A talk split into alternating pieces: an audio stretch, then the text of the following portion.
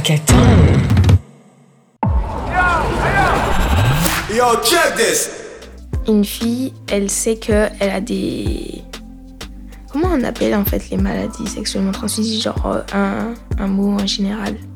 En général, on dit les IST, infections sexuellement transmissibles. Donc si une fille, elle sait qu'elle a des IST, c'est-à-dire qu'elle peut pas avoir de rapport sexuel. Ça veut dire que soit elle se traite, elle, prend, elle va voir son médecin et elle se traite contre euh, l'infection qu'elle a en ce moment. Si elle a une bactérie, elle, prend, elle va voir son médecin, il lui donne des antibiotiques, elle guérit et puis euh, après elle peut de toute façon avoir une vie sexuelle.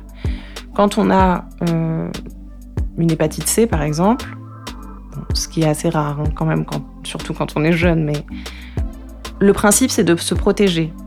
Parce que qu'on le sache ou qu'on le sache pas, il faut quand même se protéger. Si, elle, si la fille elle est au courant qu'elle a quelque chose, euh, il faut qu'elle se protège et qu'elle protège aussi son partenaire. Et puis si elle n'a rien du tout, euh, ben, il faut qu'elle se protège de, euh, de ce que potentiellement son partenaire a.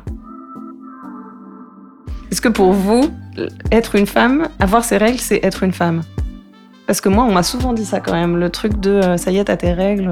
Enfin, c'est quand même une idée générale de ça y est, t'as tes règles, ma fille, euh, Mhm. t'es une femme. Est-ce que ça, ça, se, ça se dit encore? Vous, vous l'entendez encore comme ça? Oui. Oui? Oui. D'accord. Ben, je pense que c'est euh, c'est pas forcément physique, mais par exemple c'est juste euh, ce que ça représente.